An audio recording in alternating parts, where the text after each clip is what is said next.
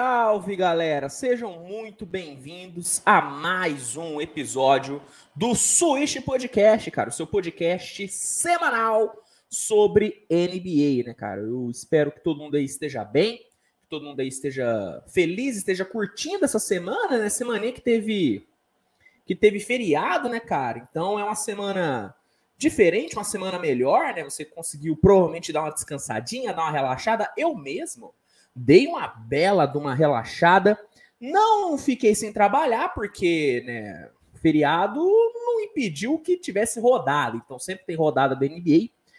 Eu estou trabalhando, mas eu consegui dar uma relaxadinha, fui para casa dos meus pais, tanto é que não tivemos o Switch Podcast na terça-feira, né, por conta do feriado. Eu fui dar uma, uma descansadinha, né, na, na residência, né, do, dos meus, meus do meu papito e da minha mamacita, né? Acho que não dá para mim falar mamacita por conta da Carol com K. Não sei se ela ainda tá cancelada, mas eu vou falar, né? Na casa do meu papito da minha mamacita. Então não tivemos Switch Podcast, mas temos hoje, nessa quinta-feira maravilhosa. Então vamos aqui falar sobre NBA, tá bom? Galera do YouTube, tá? Para quem não sabe, este episódio está sendo feito ao vivo no meu canal no YouTube. Então, se você não acompanha a gravação do Switch Podcast, recomendo que você acompanhe é só você ir no YouTube e, e se inscrever no canal Switch TVBR. Galera do YouTube, galera que tá aqui comigo, ó, já peço encarecidamente que você deixe o seu like, tá? Que ajuda demais mesmo na divulgação do conteúdo e se inscreva caso você não seja inscrito. E ativa a notificação, tá? Ativa a notificação porque isso ajuda com que o YouTube sempre te entregue o conteúdo do canal. Eu vou falar, hein? Não é pouco conteúdo não, irmão. Não é pouco conteúdo, bichão. Conteúdo toda hora, conteúdo todo dia. Então, ativa a notificação se você tá aqui no YouTube, tá bom? Galera, temos muita coisa para falar. Tá, temos muita coisa para falar, né? A pauta hoje tá recheada. Hoje a gente vai falar sobre sobre Celtics, sobre Kings, né? Vamos falar sobre Warriors, vamos falar sobre Embiid. Cara, hoje tem muita coisa pra gente falar. Tem muita coisa, semaninha foi muito boa. Foi muito boa, foi muito produtiva. Então, vamos aqui começar? Vamos começar aqui com, a, com o primeiro tema. Ah, antes, rapidinho. Perguntas e superchats serão respondidos no final do episódio, tá? Então, você que tem sua pergunta, pode mandar aqui no chat, fique à vontade, que eu vou selecionar as melhores e responder no final do episódio. E caso você queira garantir que eu responda a sua pergunta, é só você mandar um super chat de qualquer valor, tá? Dois, três, quatro reais, não importa. Se você quiser garantir que eu responda a sua pergunta, mande super chat. Caso você não, não possa, não tenha condições de mandar um super chat, é, mande a sua pergunta, que caso ela seja uma pergunta boa, uma pergunta pertinente, eu irei separar e responder no final. Ah, Luiz, tá mercenário, hein? Ah, meu amigo, infelizmente estamos no mundo, no mundo capitalista, né, cara? Então, se quiser garantir que eu responda a sua pergunta, jogue dinheiro na minha cara, que aí eu irei responder com toda a certeza, tá bom? E só rapidinho, antes da gente iniciar aqui a pauta, é, no final do episódio teremos ali o momento aleatório, né, onde a gente vai trocar uma ideia sobre assuntos diversos, onde a gente vai falar sobre, sobre a vida, né, sobre a vida. Então, fica até o final para a gente né, trocar aquela ideia marotinha, tá bom? Bom, vamos lá. Deixa eu pegar aqui a abrir aqui a pauta. Beleza. Ó, vamos começar então, galera, o episódio falando sobre o Boston Celtics, né, cara? O Celtics está vivendo um momento muito bom, né, na temporada. Muito provavelmente é o melhor momento. É o melhor momento da da temporada do Celtics, né? O time vem de oito vitórias seguidas, oito vitórias. E, nessa, e dentro dessas oito vitórias seguidas, tiveram vitórias contra Chicago, contra Memphis, contra Nuggets, contra Hawks, contra o Pistons, que tem sido ali uma pedra no sapato né, dos grandes. Né? O Pistons tem conseguido, uma vez ou outra ali, roubar uma vitória contra um contender.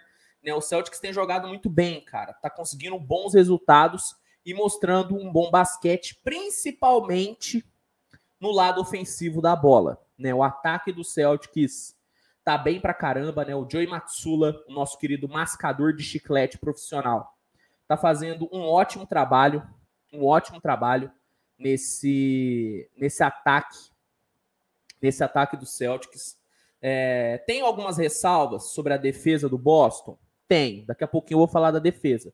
Mas o ataque é simplesmente fantástico. É um dos melhores ataques, talvez até o melhor ataque dessa última geração do Boston Celtics, cara. Das oito vitórias seguidas, em seis, em seis, o Celtics fez mais de 120 pontos, cara. É assim, é, é assustador. O Celtics está quase chegando a 20 bolas de três convertidas por jogo de média. Isso é uma média muito alta, muito alta. Que ataque, cara. Jason Tatum, muito bom, muito bem, né, com volume ofensivo simplesmente absurdo. Absurdo. Jalen Brown, nos últimos três jogos, o Jalen Brown tá meio inconsistente nos arremessos, mas está conseguindo volume de pontuação. Peyton Pritchard vindo muito bem do banco, muito bem. Sam Hauser, gratíssima surpresa, né? Um jogador que eu particularmente não esperava nada e que está tendo um ótimo desempenho. Está tendo um ótimo desempenho o Sam Hauser. É, o Al Hofford, o Al Hofford passando bem a quadra. Marcos Smart contra o Oklahoma, por exemplo. Marcos Smart foi muito bem na infiltração, conseguiu dar muito volume ofensivo para esse time do Celtics. Cara, o time em si do Boston tem atacado muito bem e tá muito legal, sabe? Tá muito legal ver o Celtics. O Celtics da última temporada era um Celtics divertido de se assistir? Era, mas o dessa é mais, sabe? Porque querendo ou não, um time que tem como foco o ataque acaba sendo mais divertido, né? Eu sou um grande fã de defesa, eu gosto muito de ver jogos é, entre times defensivos, sabe? Entre times defensivos, eu gosto muito de ver esse tipo de jogo. Só que é inegável que é muito mais legal você ver um time que ataca, que é agressivo, que é incisivo. E esse Celtics do Joey Matsula é muito mais ofensivo do que o Celtics do Emil Doca, que era um time mais equilibrado e que é, transparecia que tinha a defesa como seu foco. Nesse Celtics, não, cara. É nítido, é nítido que o ataque é o grande foco da equipe. Tanto é que o Celtics tem né, o melhor ataque da liga. É o melhor ataque da liga. É algo incrível. Só que, e aí, agora que eu dei uma maciada, eu vou bater um pouquinho. Qual que é o problema? desses Celtics? O time toma muito ponto. O Celtics está sempre tendo que, que buscar o jogo no ataque, né? O Celtics está tendo uma, uma dificuldade em segurar o jogo em momentos decisivos. Por exemplo, pegando aqui nessas oito vitórias seguidas, em cinco o Celtics tomou mais de 110 pontos. O Celtics tomou mais de 120 pontos do Thunder. Que beleza, tá jogando bem, o Shai tá jogando demais. Só que são 120 pontos com, do Thunder, que não é um ataque maravilhoso, mas que conseguiu meter 120 pontos no Celtics. E querendo ou não, e querendo ou não, numa pós-temporada, você tomar 110 pontos de média não é algo que passa muita confiança, né? Vamos combinar? Não é algo que passa muita confiança. Mas, obviamente, que a gente está falando de um time que tá, cara, no seu começo de trabalho, né? São apenas, se eu não me engano, 13, 14, que são apenas 15 jogos do Celtics até aqui nada impede que esse time melhore defensivamente até o playoff. Mas se a gente for olhar o Celtics hoje, pegando o recorte de hoje, é um time que é legal pra caramba de se assistir, é um time que consegue vencer jogo grande, como venceu nesses últimos oito jogos, mas é um time que toma muitos pontos. Toma muitos pontos. E isso é algo que eu vejo que preocupa né, um pouco a torcida do Celtics. Né? O fato do time tomar tanto ponto assim tem preocupado. Mas, mas, depois dessas oito vitórias seguidas, o Celtics lidera a Conferência Leste, né? Superou o Milwaukee Bucks. O time tem 12 vitórias e apenas três derrotas. E como eu disse, cara, venceu é, jogos grandes. Venceu Bulls, venceu Grizzlies, venceu Nuggets, venceu Hawks. Então, assim, tem que ficar atento, tá? Tem que ficar atento na defesa. Né? O Lucas Sotolani perguntou aqui se o Robert Williams voltando dá mais consistência defensiva. Sem dúvida nenhuma, tá? Sem dúvida nenhuma. Com o Robert Williams, esse time defende muito melhor. Só que assim, é... a gente tem que tem que ficar de olho nessa defesa do Celtics. Só que a gente também tem que tem que falar que o ataque tá dando conta do recado, né? O ataque tá conseguindo buscar resultado. A questão é, no playoff, isso vai se sustentar? Talvez, tal, talvez eu esteja preocupado à toa agora. Talvez eu esteja antecipando a preocupação. Mas seria algo que eu, como treinador, se eu fosse né, o Matsula Chicletinho, é, eu iria ficar de olho. Eu iria começar a ficar de olho.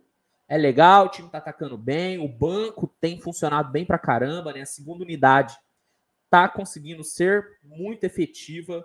Malcolm Brogdon é fantástico, candidatíssimo a Six Man of the Year, mas essa defesa, cara, essa defesa precisa precisa de ajustes, cara. Precisa de ajustes, porque pô, não tá legal, sabe? Não tá legal. Não tá legal. O Samuel Gomes mandou aqui que o Luke Cornet tem sido uma surpresa no Celtics, fazendo muito, é, dando muitos blocos. Tá lembrando muito Robert Williams. Cara, não. Calma, calma. Vamos acalmar?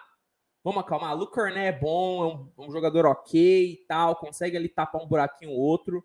Só que assim, não tem como comparar ele com Robert Williams, tá?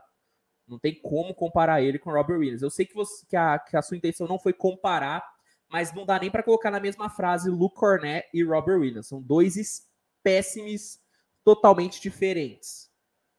É, é a mesma coisa você fa é, falar de um tubarão e de uma barata no mesmo, assim. É, é, é outro nível, tá? O Robert Williams é muito melhor. Mas o Luke Cornett tá conseguindo tapar bem ali um, um buraquinho. Mas para por aí, né? Para por aí. É um tapador de buraco. Tapador de buraco. Mas assim, cara, para fechar o assunto Celtics, são oito vitórias muito grandes, uma sequência muito boa, venceu adversários bons e é um time que, cara, claramente vai brigar pelo título. É um time que claramente, é, sabe, claramente é um time que vai é, chegar é, forte para o playoff. Só que só me preocupa, tá? Só me preocupa essa defesa no playoff, tá? A única coisa que me preocupa. Porque o retrospecto que a gente tem de times chegando no playoff, que tem como característica partir para trocação, para partir para trocação franca de cestas, não é muito bom né? A gente tem o Houston da, dos últimos anos do Harden que chegou sendo esse franco atirador e não deu muito certo. Não deu nada certo, na verdade, né? Não conseguiu é, chegar na final e tinha time para isso, mas pela negligência da defesa, o time não conseguiu. A gente tem o próprio Utah Jazz. O Utah Jazz, né, dos últimos três anos de Queen Snyder, foi um time que chegou como franco atirador e não chegou muito longe. O próprio Denver Nuggets é um time que sempre chega como um franco atirador e não consegue ter grandes resultados. Então, assim, me preocupa somente essa defesa do Celtics para o playoff. Mas, como eu disse antes, talvez eu esteja me, me precipitando na minha preocupação. Talvez esse seja um problema para o Joey Matsulo do futuro. E como eu disse, nada impede que ele consiga é, deixar esse time um pouquinho mais equilibrado. Porque hoje, hoje, claramente, claramente, o Celtics é um dos, se não o time mais, é, mais é, desequilibrado de toda a liga. É um time totalmente desequilibrado. É um time que ataca muito bem, mas defende muito mal. Isso tem que ser equilibrado num playoff, tá bom? Mas assim, o Celtics é maravilhoso, é legal pra caramba, tá? É... Ó, o Thiago lembrou aqui, né, que o Memphis, o Memphis também foi um time de trocação, mas assim, tinha ótimos defensores ali, né? O Jared Jackson, Dylan Brooks são ótimos defensores. O Celtics tem ótimos defensores, só que não estão defendendo também. O próprio Marcus Smart está muito longe da forma que ele mostrou na última temporada, onde ele foi o deploy. Então, assim, tem que ver, tá? Tem que ver essa defesa. Mas o ataque é sensacional. É legal demais ver o Celtics. Se você ainda não assistiu nenhum jogo do Celtics nessa temporada, assista, cara. É legal pra caramba. É um time gostoso de ver jogar. Né? O Jason Tatum tá jogando bem pra caramba. Jalen Brown jogando bem. É um time rápido na transição. É um time que, diferentemente do que era a temporada passada, que era um time de controle de bola, é um time muito agudo. É um time que não perde muito tempo. Distribui muita assistência. Cara, é um time muito legal. Recomendo que você assista é, os jogos do Celtics, caso você ainda não tenha assistido. Mas, fechamos aqui o assunto Celtics. Vamos aqui passar para outro time que é maravilhoso no ataque, né? Que é o Sacramento Kings. O Kings, para mim, hoje, hoje, é a sensação da temporada, cara. Sabe, um, um, um, dos times que eu sempre procuro assistir jogos é o, é o Kings. Porque é um time muito legal de se ver jogar. É um ataque muito bacana, é um ataque que lembra muito aquele Golden State de 2015. E, obviamente, o fato do Mike Brown ser o treinador, do Leandrinho né, ser o assistente, influenciam diretamente nesse estilo de jogo do Kings. É um time que tem jogadores que vivem um momento muito bom, né? Malik Monk, é, Terence Davis, Darren Fox, Domantas Sabonis, Keegan Murray. Cara, tá muito legal ver o Kings, tá jogando bem. E nessas últimas rodadas, nessa última semana, além de estar jogando bem, além de estar sendo divertido de se assistir, o Kings está conseguindo bons resultados. Né? O Kings vem de quatro vitórias seguidas. Quatro vitórias seguidas, venceu Cleveland, venceu Warriors, venceu Lakers, venceu Nets, e assim, né? Não é que venceu o Brooklyn Nets. O Kings atropelou. Atropelou o Brooklyn Nets. Foram 153 pontos marcados contra o Brooklyn Nets, cara. Isso é loucura. Isso é loucura. A gente está falando de um time que, cara, passou o carro num dos queridinhos da Conferência Leste, cara. Isso é muito grande. Mas não foi só contra o Nets, né, que o ataque do Kings foi muito forte. Contra o Cleveland, por exemplo, o Kings meteu 127 pontos. Contra o Warriors, meteu 122. Depois dessas quatro vitórias, o Kings se tornou o segundo melhor ataque da liga. O segundo melhor ataque da liga. Em média, o Kings entrega 119,5 pontos por jogo. Isso é muito grande, cara. É muito. É muita coisa. Poucos times conseguem entregar o ataque que o Kings está entregando. E o Kings é um time que nem dá para para alguém chegar e falar: ah, não, mas conseguiu essas vitórias por conta do calendário. Cara, o Kings está tendo um dos calendários mais difíceis desse início de temporada. O Kings pegou pedreira demais, cara. Demais. E conseguiu bons resultados. Demorou, tá? Demorou para começar a vencer. Isso é verdade. Isso tem que ser dito. O Kings demorou para começar a vencer. Perdeu muito jogo nas duas nas duas, três primeiras semanas. Só que nessa última, o Kings engrenou e desponta como um bom, um bom candidato a playoff, tá? Eu ainda acho é, Eu ainda acho que é mais plausível pensar num Kings disputando uma vaga no play, tá? Eu acho que é mais plausível. Mas pelo que tá jogando e por essa curva, né, de crescimento que Sacramento tá tendo, eu não duvido mais, eu não duvido mais do Kings buscando um playoff direto. Vai ser difícil, tá? Vai ser difícil. O Kings tem muitos adversários bons, como por exemplo o Portland, como o Memphis, como o Dallas, talvez o Utah chegue na reta final da temporada brigando por essa vaga direta no playoff. Mas hoje, para mim, Sacramento está nesse bolo. Sacramento está nessa briga. Assim como o Celtics, o Kings é um time desequilibrado. O Kings é um time desequilibrado. Só que tem uma diferença para mim. O Celtics, para mim, negligencia a defesa de forma intencional.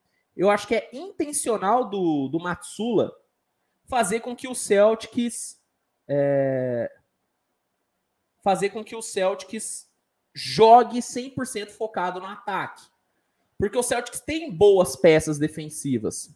Já o Kings, para mim, negligencia a defesa por falta de peça. O Kings não tem grandes defensores, não tem defensores já consolidados. O Kings tem ótimos prospectos de bons defensores. O Keegan Murray é um ótimo prospecto de defensor. O Davion Mitchell é um ótimo prospecto de defensor. Só que o time em si não tem um cara que você olha e fala: esse cara é um puta defensor. Por exemplo, Darren Fox não é um grande defensor. Eu, eu não diria que o, eu diria que o Fox não é nenhum bom defensor. O Kevin Huerter é piada na defesa. Domantas Sabonis sofre demais na defesa para mim. Eu não gosto do Sabonis defendendo. Harrison Barnes já foi a época que ele defendia bem. Então, assim, é um time desequilibrado. É um time desequilibrado. Mas esse ataque do Kings para mim é tão bom que se se mantiver fluindo, produzindo, sendo agressivo, sendo intenso e sendo principalmente consistente, é um ataque que para mim pode carregar o Kings para uma pós-temporada. O que seria sim uma puta vitória para o Mike Brown, né? Seria uma puta vitória para o Mike Brown. Porque para para pensar no cenário né, que o Mike Brown assume o Sacramento e no seu primeiro ano de Kings tira o Kings dessa fila enorme de ausência no playoff. Putz, velho, seria algo maravilhoso. Seria algo maravilhoso para Sacramento. E para o Mike Brown seria gigantesco. Eu sou um cara que está começando a enxergar o Mike Brown como um possível candidato a Coach of the Year. Tá? Esse início de temporada tem nos apresentado bons nomes né, para Coach of the Year, nomes é, diferentes do que a gente estava pensando. Né? Por exemplo, no começo da temporada, eu coloquei o JB Bickerstaff do Cleveland como um forte candidato a, a Coach of the Year. Se eu não me engano, eu coloquei também o tentando puxar aqui na memória o, alguns, alguns nomes. Eu acho que eu coloquei o Budenhauser. Eu acho que eu coloquei o Budenhauser como um candidato a Coach of the Year. Hum, deixa eu ver, deixa eu tentar puxar na memória os nomes que eu falei. O Mont Williams eu sei que eu não coloquei. Mont Williams eu sei que eu não coloquei. É... O Matsula eu não coloquei nem tinha como colocar. Tentando puxar aqui na memória. Billy Donovan eu não coloquei, certeza que eu não coloquei. Não seria maluco de colocar o Billy Donovan. Uh... Ah, o Nick Nurse foi um cara que eu coloquei. Inclusive, Nick Nurse eu ainda. Eu não abandonei o barco do Nick Nurse, hein? Pra mim, ainda é um candidato a Coach of the Year. Inclusive, Nick Nurse é um dos meus treinadores favoritos. Então, eu coloquei Nick Nurse, Coloquei o JB. Deixa eu. Eu acho que eu coloquei o Budenhauser. tentando puxar um outro nome. Nate McMillan, acho que eu não coloquei o Nate McMillan. Caramba, tô tentando puxar aqui na memória. Memória é péssima. Mas bom, eu coloquei esses caras. Eu não coloquei nomes como, por exemplo, o Will Hard do Utah Jazz, que tá fazendo um baita de um trabalho.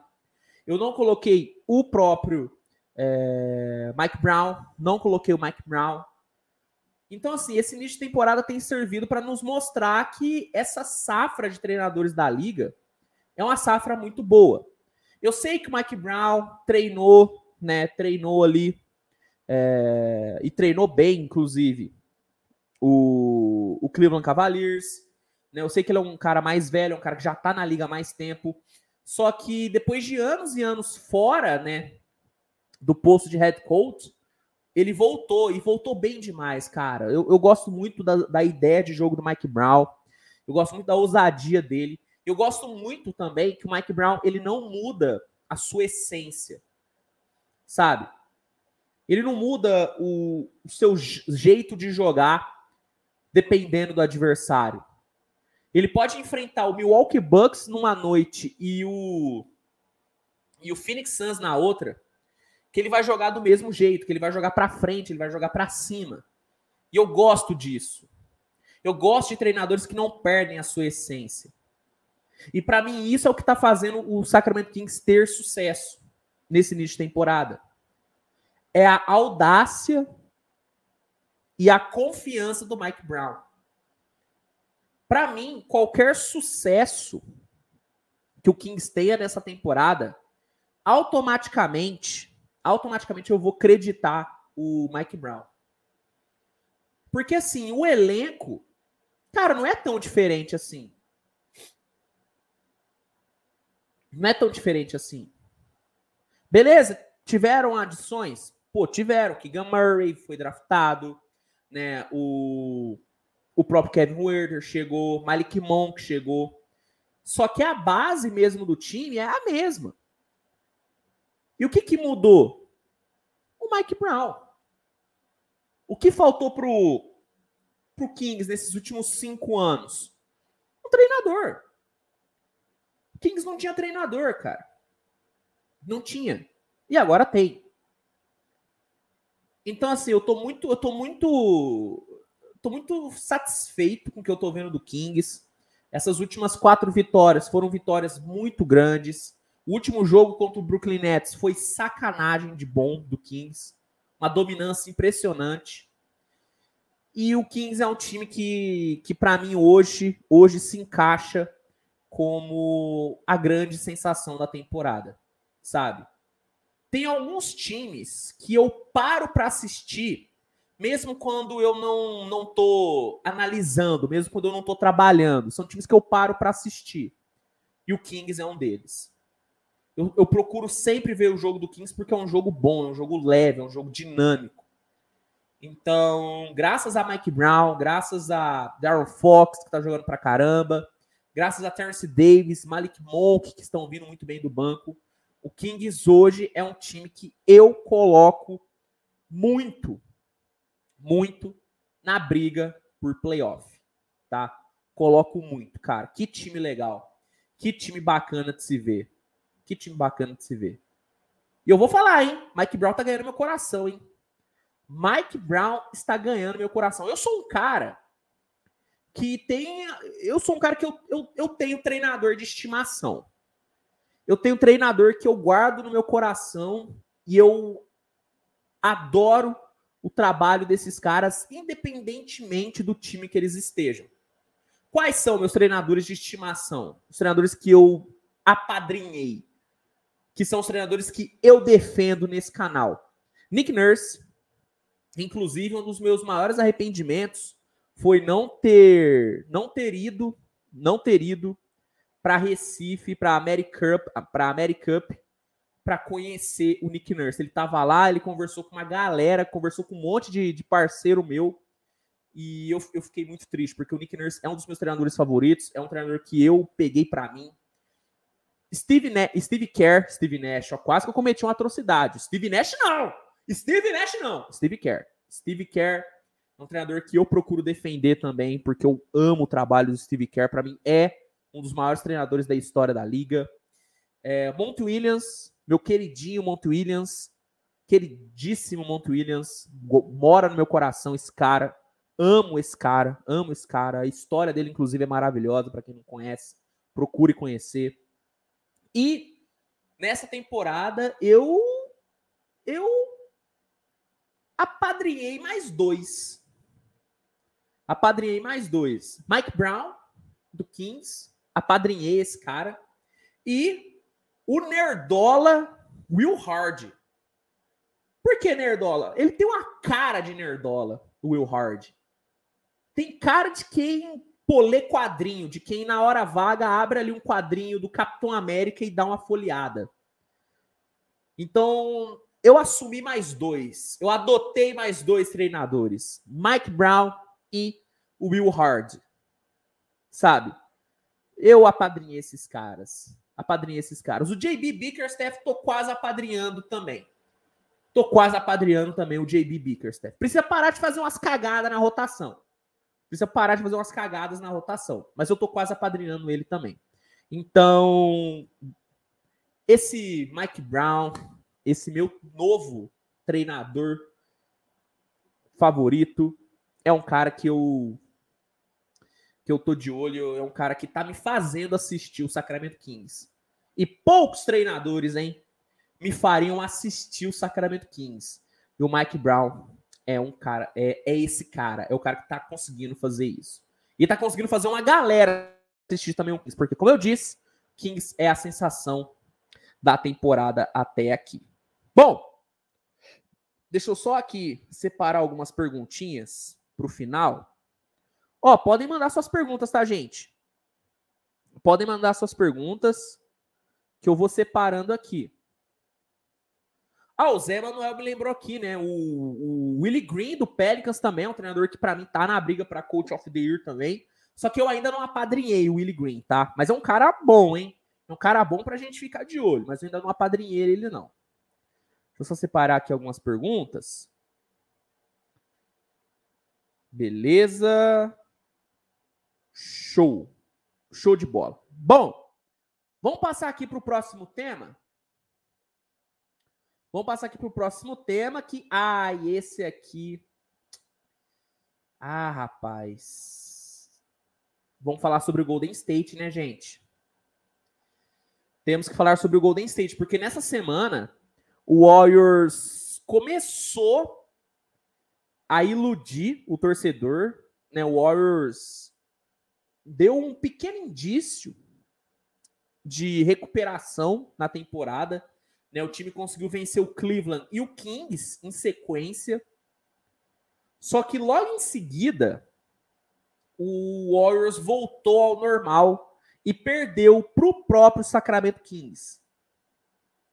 Na mesma semana, o Warriors perdeu e ganhou do Kings. Isso mostra o quê? Inconsistência. Depois da derrota para Sacramento, o Warriors voltou a iludir e simplesmente atropelou o San Antonio Spurs por 132 a 95. E ah, não, Luiz, mas aí não tinha como valorizar, venceu o Spurs, tá em decadência, beleza. Só que para o momento que o Warriors estava vivendo, o importante era vencer e convencer. E foi o que o Warriors fez. E o que aconteceu depois dessa, dessa vitória? O torcedor uh, voltou a se animar, voltou a acreditar. O bicho papão voltou. O campeão voltou. Galera já começou. Galera já começou. Só que aí, ontem, né, nessa última quarta-feira, torcedor do Warriors tomou um balde de água fria, né? Porque o Golden State simplesmente tomou um banho de basquete do Phoenix Suns foi algo assim impressionante o que o Phoenix fez contra o Golden State. O placar o placar até não não não não mostra a dominância que o Phoenix teve. O placar foi é um placar mentiroso. Porque o Phoenix Suns, se quisesse mesmo, se quisesse mesmo, poderia tranquilamente, tranquilamente ter metido 30 pontos de vantagem.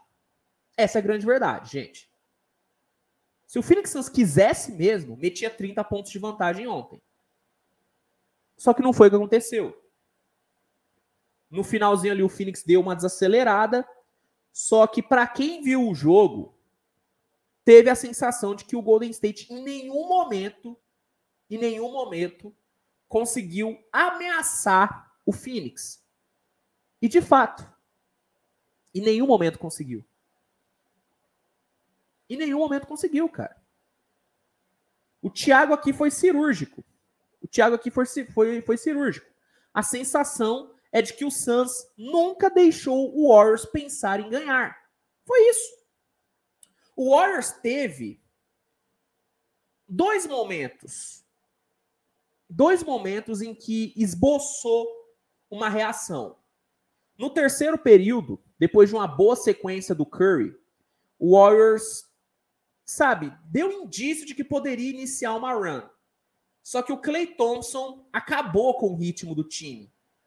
Porque em três posses, onde o Warriors, de uma forma impressionante, conseguiu parar o ataque monstruoso do Suns, o Clay Thompson pegou a bola e, sabe, de uma forma extremamente afobada e, vou usar o termo, de uma forma burra, forçou, forçou é, bolas assim inexplicáveis, cara.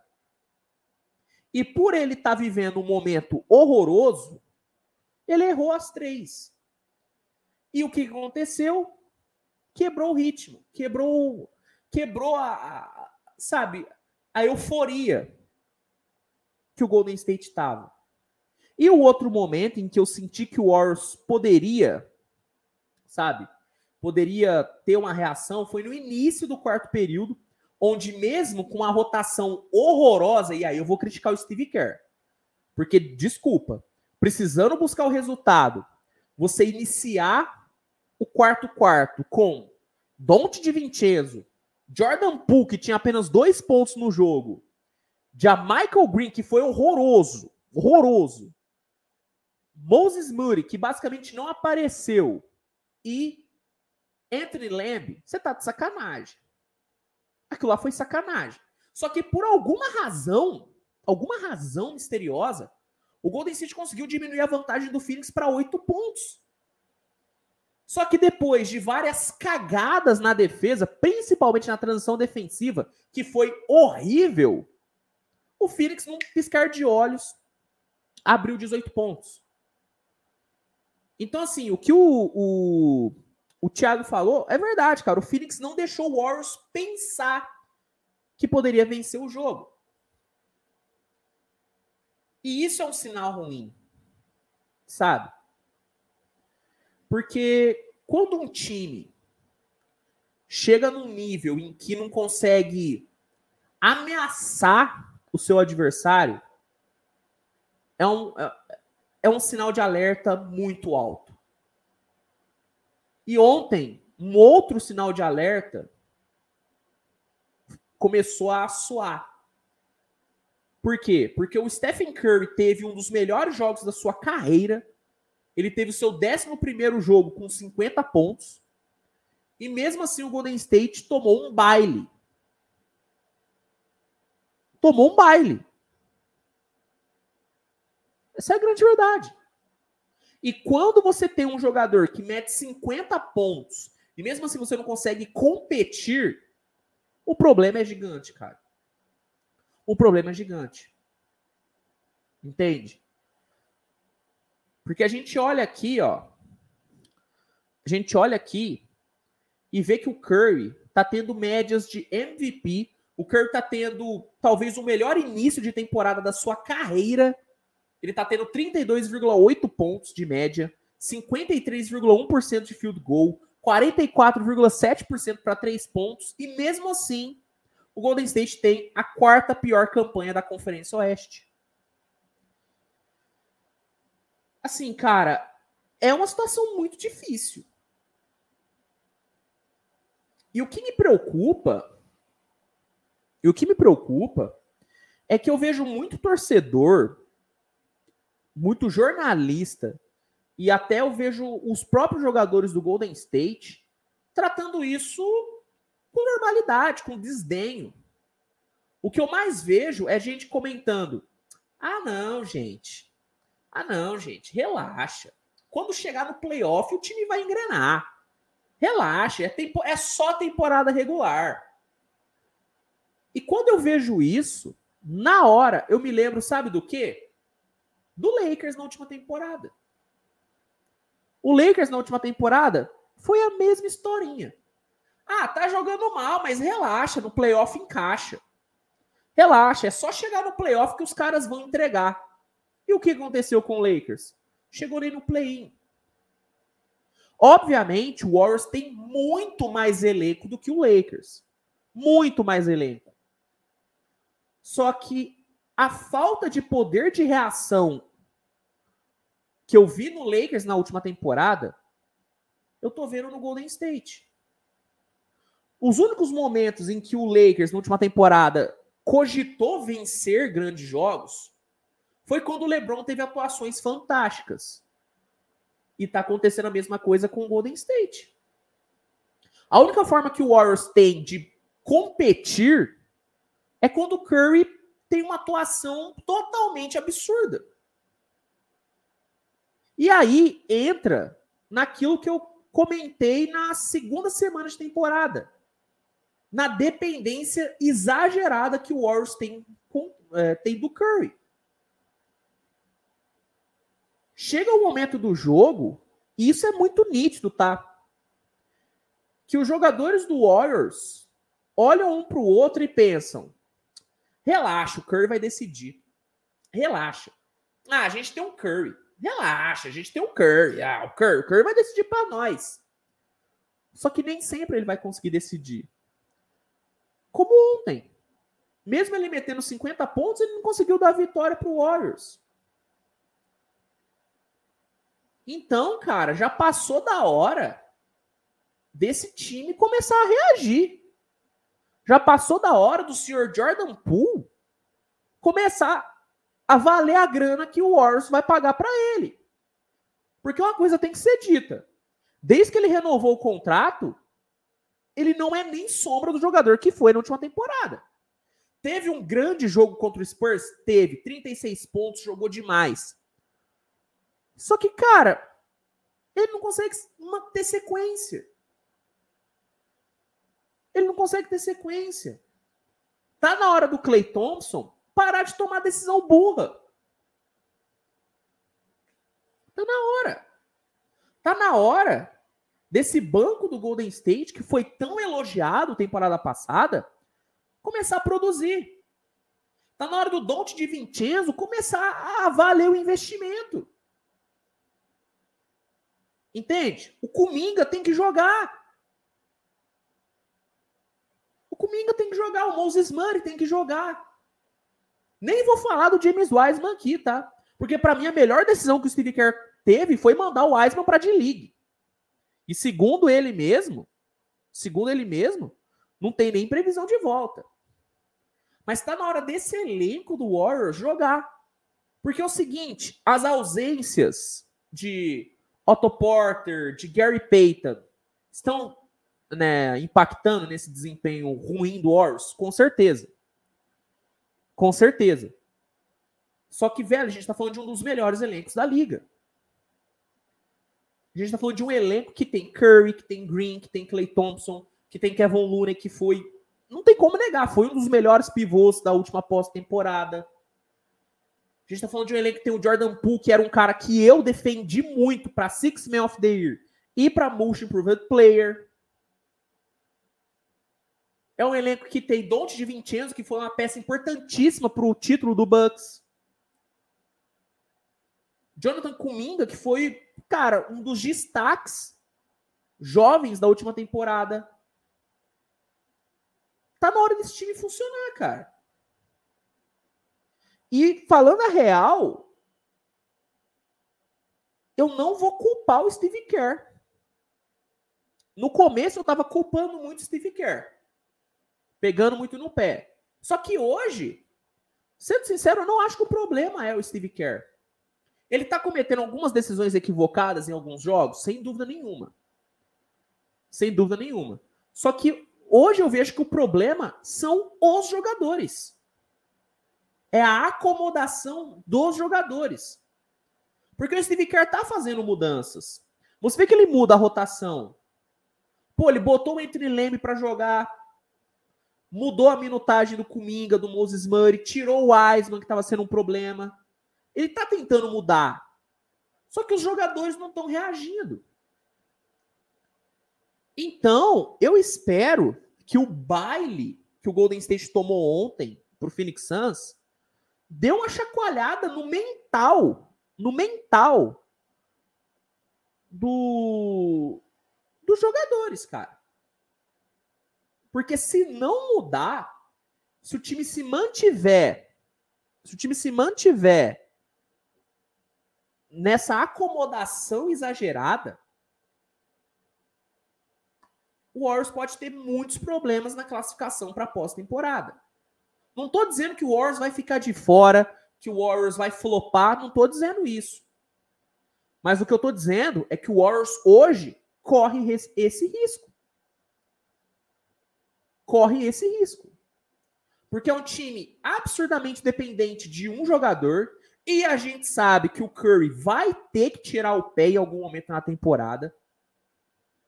E diferentemente da temporada passada, onde podíamos ficar tranquilos com esse momento do Curry tirar o pé, porque o Warriors tinha um elenco que conseguiria suprir essa oscilação do Curry, nessa eu não tenho nenhuma confiança nesse elenco do Warriors. Entendeu? Então, assim, tá na hora.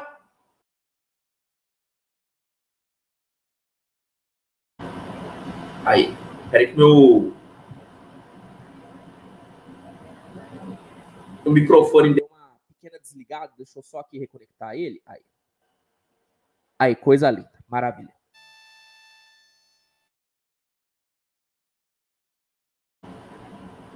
Voltando aqui ao ao esporro.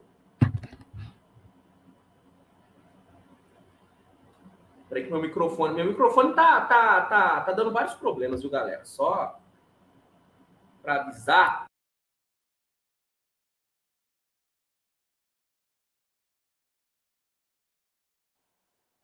Deixa eu ver. Aí. Aí, agora sim.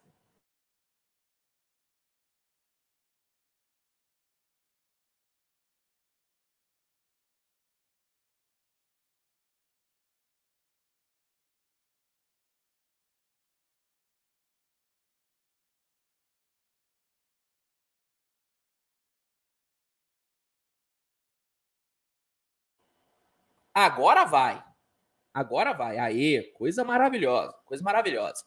É, em breve trocarei os equipamentos, tá, gente? E é até é bom para eu avisar que em breve mudarei o equipamento. Fin, é, finalizando aqui o esporro ao Golden State Wars. Finalizando aqui o esporro. Tá na hora desses caras mudarem a mentalidade, velho. Porque, assim, é preocupante a situação. É... E olha que eu nem sou torcedor, cara. E olha que eu nem sou torcedor. Mas como fã de NBA, é ruim ver o atual campeão jogando do jeito que tá, sabe? É ruim. É ruim. Tá bom? Então, tomara que a derrota de ontem. Tomara que a derrota de ontem dê uma chacoalhada nesse elenco do Warriors. Porque assim, se perder do jeito que perdeu para o Phoenix Suns ontem, não chacoalhar esse elenco, sendo sincero, eu não sei o que o Steve Kerr pode fazer para chacoalhar. Porque se isso não é o suficiente para movimentar o mental de jogadores campeões, eu não sei o que, que vai fazer. Eu, sinceramente, não sei o que vai fazer. Só que fica aqui, né? Os meus parabéns e fica aí o elogio a performance incrível do Stephen Curry. Fica aí, tem, tem que ser exaltado. Apesar da derrota, Irmão, foi uma atuação absurda do Curry, cara. foi uma atuação absurda do Curry. Entendeu? Então, assim, como eu já falei num vídeo que até viralizou aqui no canal sobre a banalização da, da genialidade, mesmo com a derrota, a gente tem que elogiar essa atuação absurda do Curry. Não dá para banalizar o que o Curry está fazendo. O que o Curry está fazendo é gigante. Falta o Golden State ajudar o Curry a conseguir transformar essas atuações absurdas em vitórias. É o que está faltando. E talvez, depois da derrota de ontem, a gente veja isso acontecendo. Sabe qual que é o ruim? É que eu já falei isso antes aqui no, no próprio Switch Podcast. Se eu não me engano, foi depois da derrota do, pro Charlotte Hornets. Eu falei no canal, e eu acho que foi aqui no Switch Podcast, que aquela derrota pro Hornets poderia né, dar uma movimentada no elenco do Warriors. E agora, em mais um Switch Podcast, eu tô falando a mesma coisa, só que agora usando a derrota pro Phoenix. É preocupante quando isso começa a acontecer muito, hein? É preocupante. Bom, vamos aqui passar para o último tópico, então. Deixa eu só dar uma passadinha aqui no chat. Deixa eu só aqui dar uma passadinha aqui no chat. Ah! Pera aí. O, o Zé Danilo Sacramento fez uma pergunta aqui que me lembrou de uma coisa. Galera, tá na hora do merchan, hein? Pô, tá na hora do merchan. Galera, o negócio é o seguinte, hein? Temporada tá pegando fogo, né? Tá pegando fogo. Muitos jogos bons, né? Eu tô fazendo, modéstia à parte, uma cobertura gigantesca, né, dessa temporada. E se não fosse o NBA League Pass, eu não conseguiria fazer esse trabalho que eu estou fazendo. Porque é o seguinte, o League Pass, além de ser né, a melhor plataforma de streaming de jogos, ser o melhor lugar para você assistir todos os jogos da liga, o League Pass também tem algo que é assim de extrema importância para o meu trabalho, que é o condensado dos jogos, que é um resumo assim muito, muito bem feito de todos os jogos da rodada. E não é esse resumo que você acha no YouTube aí, um compilado de highlights, não. É um resumo completo das posses defensivas, das posses ofensivas, com estatística, com comentários. Cara, é um condensado assim, absurdo que ajuda e muito o meu trabalho, porque é impossível eu assistir todos os jogos da rodada. E graças ao condensado eu consigo assistir basicamente tudo porque eu pego ali duas, três horas do meu dia e vejo todos os condensados de todos os jogos. Então, assim, para você que é um fã da NBA e que quer, primeiro, assistir todos os jogos que você quiser, e segundo, poder ter acesso a esses condensados, a poder é, assistir o máximo de basquete possível, o League Pass é a melhor opção. O Zé Danilo perguntou aqui se, o, se no League Pass as, as, trans, as transmissões são em português. Algumas são. Por exemplo, o Bola Presa, galera do Bola Presa, que são dois caras fantásticos que eu sou muito fã, eles transmitem jogos lá no League Pass. Eles fazem a transmissão. Não são todos os jogos que têm transmissão em português, mas alguns sim.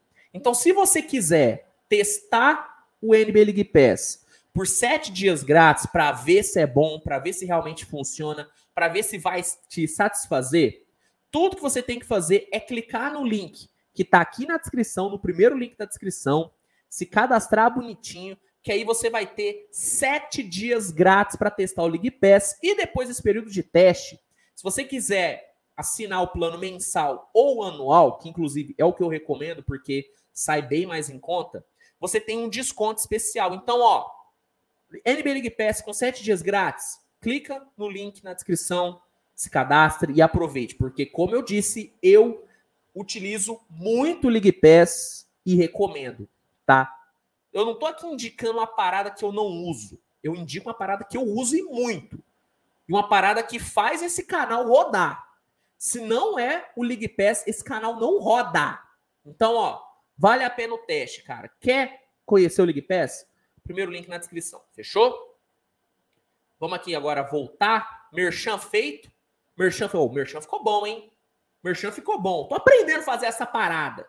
Tô aprendendo a fazer essa parada. Mas é verdade, galera. Se você quiser testar o League Pass, recomendo muito que você teste, cara, que é legal pra caramba. Bom, vamos aqui então pro último assunto é, do episódio, daí a gente passa para as perguntas, que é o Joel Embiid, cara.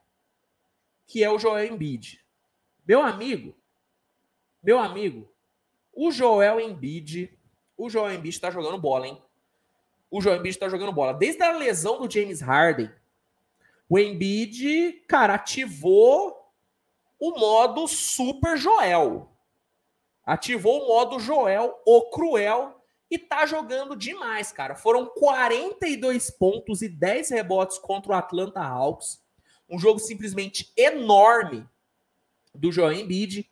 E contra o Utah Jazz foi assim, o grande jogo da carreira do Embiid e um dos grandes jogos de um pivô na história da NBA. Contra o Utah, o Embiid simplesmente meteu 59 pontos, 11 rebotes, 8 assistências e 7 bloqueios. O Embiid flertou com um quadruple double. Isso é simplesmente enorme. A gente está falando de um cara que meteu mais de 20 pontos em um quarto. Em um quarto. No último período, o Embiid meteu mais de 20 pontos e deu cinco bloqueios. E, obviamente, o, o Philadelphia conseguiu vencer. Por quê? Diferentemente né, do que está acontecendo no Golden State, quando o Embiid tem uma atuação enorme, o time costuma vencer. Cara, é simplesmente absurdo que o Embiid está jogando nesses últimos jogos. E eu tava sentindo falta disso, sabe? Eu sou um cara que defendeu muito o Embiid nesses últimos anos, né? Eu sempre coloquei ele como o MVP da temporada. Nas últimas duas temporadas que o Jokic ganhou, eu, sou, eu fui um cara que fui contra a maré e disse que o Embiid merecia ter ganho. Só que nessa temporada, eu tava eu tava sentindo o Embiid meio apático, sabe? A postura do Embiid tava me incomodando. Eu até fiz um vídeo sobre na época. E eu tava começando a pensar que eu não veria o Embiid com a pontada pro Shell nessa temporada. Só que aconteceu. Com a saída do Harden, parece que essa, essa, essa necessidade que o Philadelphia começou a ter do Embiid fez bem para ele. E ele assumiu e muito bem essa responsabilidade. Então, é muito legal ver o que o Embiid está jogando. Eu fiquei, assim, em êxtase vendo o jogo é, do Philadelphia contra o Jazz, porque chegou um momento que eu não estava acreditando no que eu estava vendo. Porque é muito surreal você imaginar um cara meter 59 pontos em um jogo. É muito surreal. Fazia tempo que eu não via isso. E aconteceu. Obviamente que não é algo que vai acontecer com frequência nessa temporada. até acho que é algo que não vai acontecer mais essa temporada. Pelo menos é, por parte do Embiid. Eu acho que esse vai ser o grande jogo dele na temporada. Só que o que a gente pode esperar depois do que ele fez nesses últimos dois jogos é um Embiid que, pelo menos, é um Embiid que, pelo menos, é, possa ser, possa ser aquele Embiid dominante. E eu não falo um Embiid dominante que vai meter 59 pontos todo o jogo, mas um Embiid que po possa mostrar a personalidade dominante que ele mostrou temporada passada. Porque em números, o Embiid não estava jogando mal nessa temporada. Não estava. O problema era a postura. Só que nesses últimos dois jogos, a gente viu o Embiid bem, com a boa postura. Uma postura de liderança que é o que a gente espera do franchise player do time. Porque mesmo com o James Harden, não tem jeito, não tem discussão. O franchise player do Sixers é e sempre vai ser, durante né, a sua passagem, o Embiid.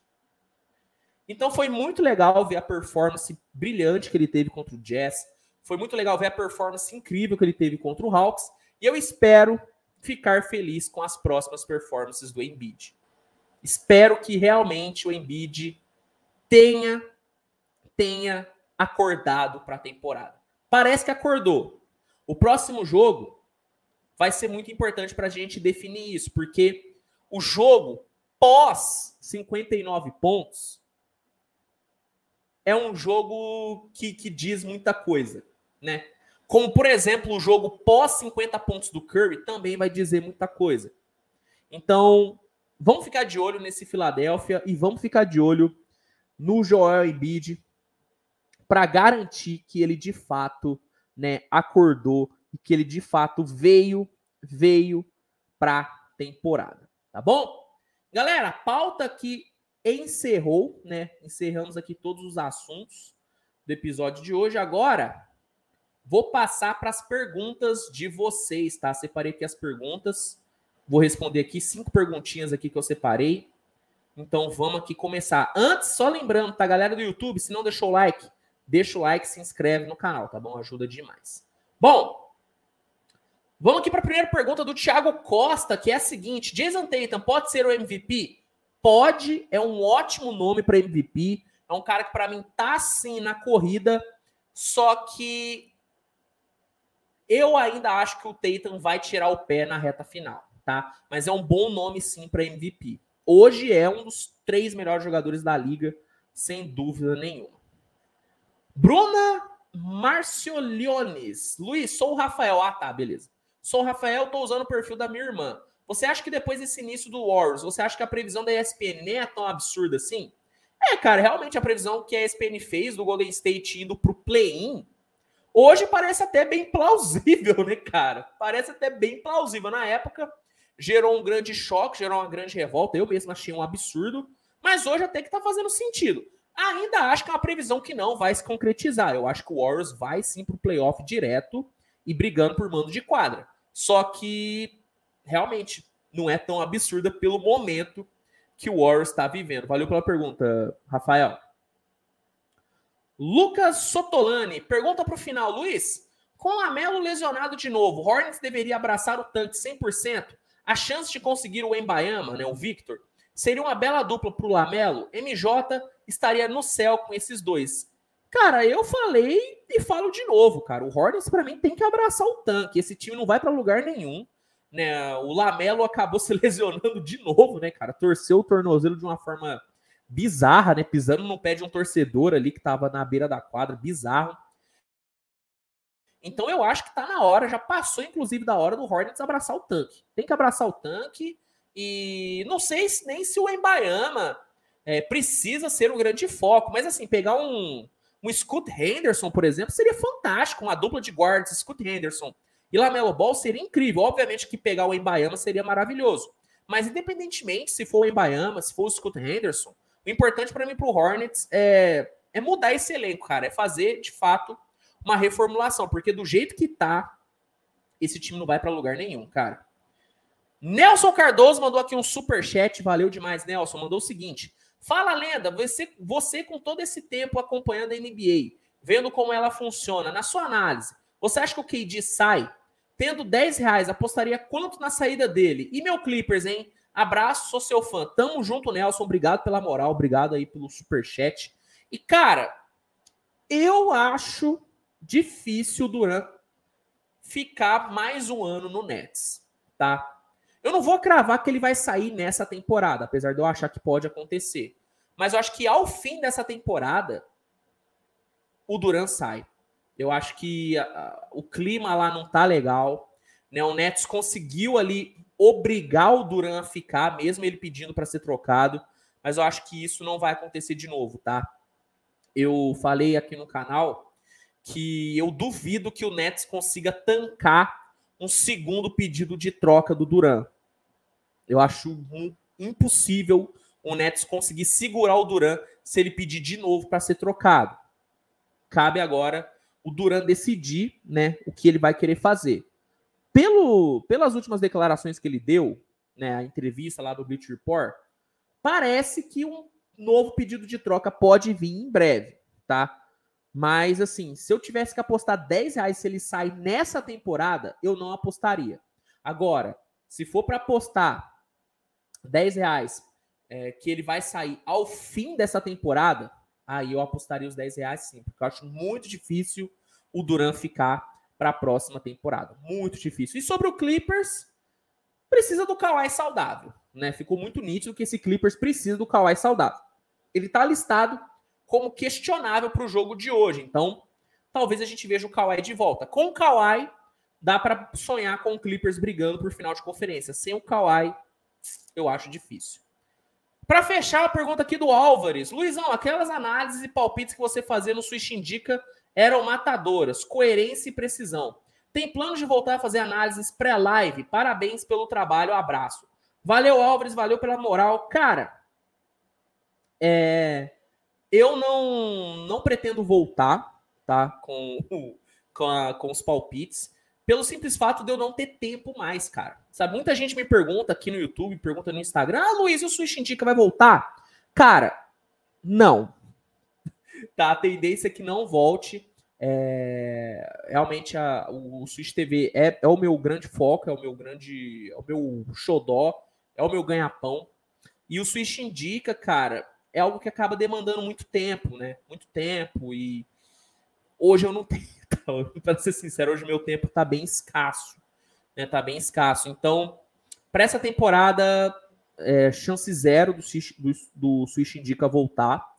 Talvez para a próxima, mas assim, a tendência é que não, tá? A tendência é que não. Talvez ali eu consiga trazer um quadro aqui no próprio canal com palpites, mas assim, não é o meu foco hoje, tá? Não é o meu foco hoje. Então, Álvares, é... não, tá? Não pretendo voltar com os palpites por conta de tempo, pela falta de tempo, exclusivamente por conta disso, tá bom? Bom, galera, fechamos aqui as perguntas, né? Fechamos aqui as perguntas. Vamos aqui então. Vamos aqui então para o momento aleatório né, fazer aqui uns 10 minutinhos de momento aleatório para a gente fechar bem, fechar bem essa live. Então, ó, galera, tá aberto o momento aleatório. O que, é o momento aleatório? É o momento onde você vai mandar a sua pergunta sobre a vida, sobre cultura pop, sobre outros esportes, sobre qualquer outra coisa não relacionada a basquete, e a gente vai trocar uma ideia sobre isso. É o momento para a gente relaxar, para a gente bater um papo, para a gente aqui, ó, estreitar os nossos laços. Então, ó, Tá aberto o momento aleatório, o chat é de vocês. E fica a dica, né? Você que só vê o Switch Podcast depois né, da gravação, é, você que só ouve o Switch Podcast, é importante você participar da live, é importante você participar do episódio ao vivo, porque é o seguinte, aí você manda sua pergunta, a gente troca uma ideia, olha aí, tanto que é bom. Então, ó, participe, fica aí o convite. Tá assistindo aqui sob demanda? Participe aqui da live, participa aqui da live. Eu sempre aviso aqui no canal, aviso nas minhas redes sociais. Então, ó, fica aí a dica, tá? Tá aberto o momento aleatório, galera. Podem mandar suas perguntas. E bebam água, hein? Bebam água.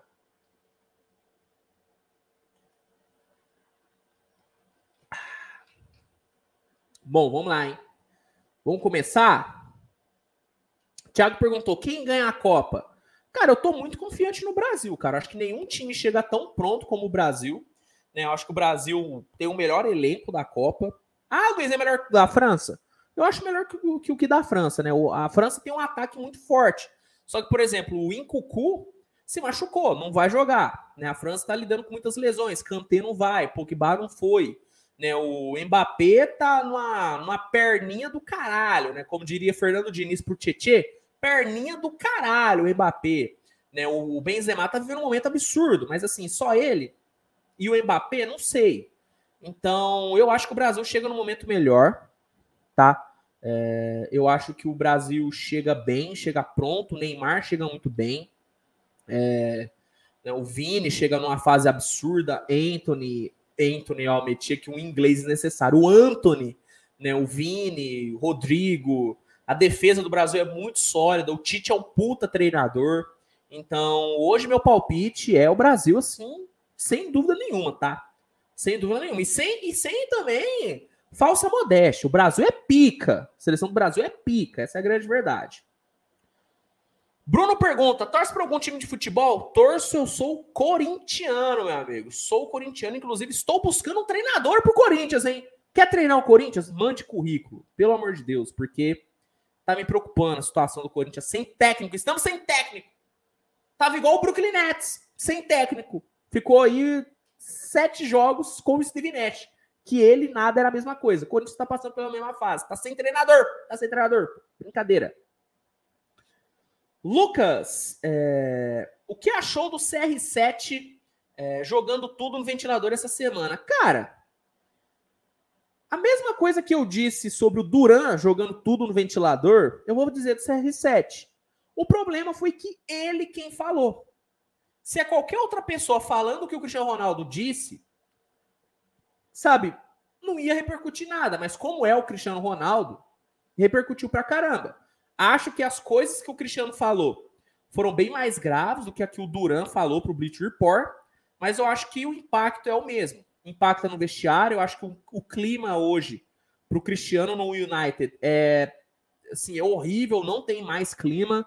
E eu aposto aí minha fortuna, minha fortuna, que o Cristiano Ronaldo não volta para o Manchester depois da Copa. Aposto com qualquer um, não volta, porque ele estragou qualquer chance disso acontecer.